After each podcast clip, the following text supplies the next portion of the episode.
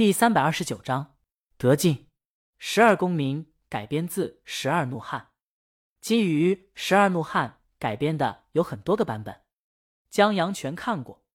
他甚至还看过俄版和日版，都非常精彩。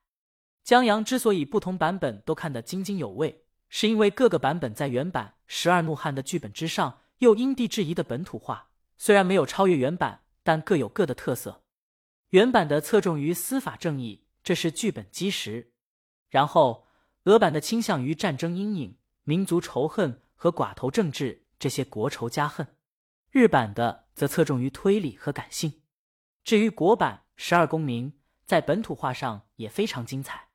故事大概讲一个政法大学学生期末考试，组建模拟法庭审判一个让富豪抚养长大的富二代被告杀了他的酒鬼亲生父亲的案子，然后由十二位学生的家长组成陪审团对案子做出判决。按照规则，这十二位陪审员必须意见一致才能结束审判。这些家长本来想糊弄过去，达成一致直接回家。但八号有不同意见，他认为富二代无罪。于是，这十二个来自不同岗位、不同阶层、不同地域的家长展开了一番争吵。江阳觉得这里面的设定就挺符合刚才韩小小说的网上争吵的。十二个人立场不同，偏见不同，观点不同。儿子离家出走不归的出租车司机坚持认为富二代有罪，往外租房的本地土着觉得外地人让他儿子变得不成器，所以。地域黑的认为富二代有罪，特殊时期被冤枉过的老人被说服后支持无罪，还有被冤枉入狱的小年轻支持无罪。学校老师拉过来凑数，为了生意不得不来的小卖部老板压根不在乎有罪没罪。卖保险的是个墙头草，摇摆不定。还有一个保安，江阳记起来，他坐地铁时记起来的时速就是出自这保安的台词。保安在地铁。还是两元到处跑的时代，时当送货员，每天在地铁里工作，接了货以后坐地铁送到别的地方，然后不出站，把货递给外面的兄弟，然后继续坐地铁送货。他在地铁里待了一年多，所以对地铁速度、车厢长度什么的了如指掌。总之，十二个人围着一张桌子，基于自身的身份和地位，在一个房间里吵吵嚷嚷一百分钟。看不下去的人是真看不下去，看得下去的觉得真精彩。当然，看起来只有一个场景，成本很低，但这戏并不简单，特别考验演员的台词和演技。因为十二个人坐在那儿叭叭叭的说台词不好，个人表演不到位，观众会骂娘的。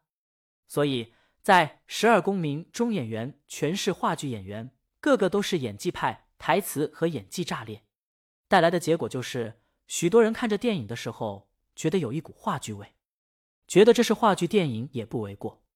除此之外，这部电影还有一个天然的劣势，就是因为国情缺乏陪审员制度，所以只是一个虚拟法庭，缺少原本真正决定一个少年生死的剑拔弩张。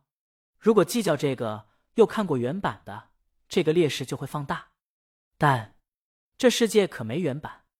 江阳作为一个国人，先立足于本土化很合理；作为一个话剧电影，先放到剧场去演也很合理。先磨练磨练演技。毕竟十二个有演技的演员也不好请，况且这电影票房是真不高。至于别的版本，倘若真有人看上了，江阳再写出来也不迟。指不定老外拿到美版剧本的时候，还会用普通话感叹一句：“卧槽，老铁改编的真中，真得劲。”江阳想一想就好玩，好玩归好玩。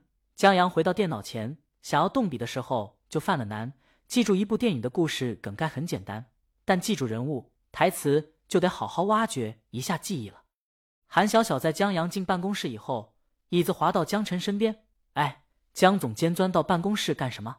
肯定不是工作。江晨坐直了身子，让韩小小看他屏幕。哎，你看这个。什么？韩小小探头过去，江晨在看推推，正打开一个视频。视频里一支乐队在灵堂里表演。我去，这跟坟头蹦迪有什么区别？他忍不住说。江晨又让韩小小戴上耳机听一下音乐，韩小小听了一下，一脸嫌弃：“这啥呀？本来灵堂里面架子鼓、吉他齐鸣就很怪了，没想到一听这个更怪，太难听了。”然后他看到江阳出现在镜头中，正往嘴里放一枚山楂丸，韩小小一呆，江总监怎么在？江晨，你忘了？江总监早上去参加葬礼了，还有这主唱，你看是不是三哥？好家伙！由于这视频是非正常拍摄，韩小小眯着眼睛仔细看才看清，那是他们拍地下交通站的三哥。你别说，三哥收起假贵那劲儿，再穿上西装，还真有点不好认。但一联系起来的话，还挺对味儿。韩小小不知道为什么，觉得盛世美颜贾队长玩这种风格摇滚。就很有一种陈年老酿喝了上头的劲儿。他又拿起耳机听一下，不咋好听，但不知道为什么就是很上头。而且这么一想的话，在葬礼上演出也没什么大不了的，只能说明死者豁达。嘿，江晨，你真够双标的。碰到江总监和三哥就不觉得怪了，这不是双标是什么？这视频显然用手机拍下来的，不太稳定，但在网上还是挺火的。毕竟灵堂上唱摇滚。挺别致，然后人们还发现主唱是贾贵，大魔王的老公还出现在镜头里，就更火了。这拍视频的还特意多给了江阳几个镜头。视频下面评论的人不少，有的人接受不来，否认、批评，甚至于破口大骂的都有。稍微好听点的是这有病吧，行为艺术，还是真疯了。但也有一些跟韩小小一样，觉得贾队长唱着妖娆的摇滚。还挺有化学反应的。刚开始听的时候，我也觉得有病，但看在我反向汉奸、抗日男神贾队长的面子上，我多听了几遍。嘿，还真他妈上头！这玩意能听下去的，就是有病。好吧，我有病，我大概也病了。妈的，沉迷其中不可自拔，现在去精神病院还来得及吗？我也可能，我也不知道，我一个女高中生为什么沉迷于此。难道不是为了看帅哥？为什么我觉得好带劲，好洒脱啊？葬礼主人一定很酷吧？有一说一，我真不觉得贾队长这音乐在葬礼上违和。你们不觉得特别像跳大神吗？还有道士念经的神韵，真的把词儿改一改，拿来能当咒语用了。贾队长填补了摇滚在我国殡葬行业的空白。韩小小看了下评论，有点傻眼。这群粉丝大概是真有病。韩小小还是头一次见到。听歌的时候，别人骂有病，听歌的人还真觉得自己有病的。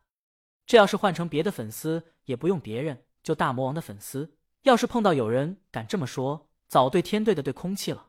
谁像这群听歌的，还真觉得自己有病。本章完。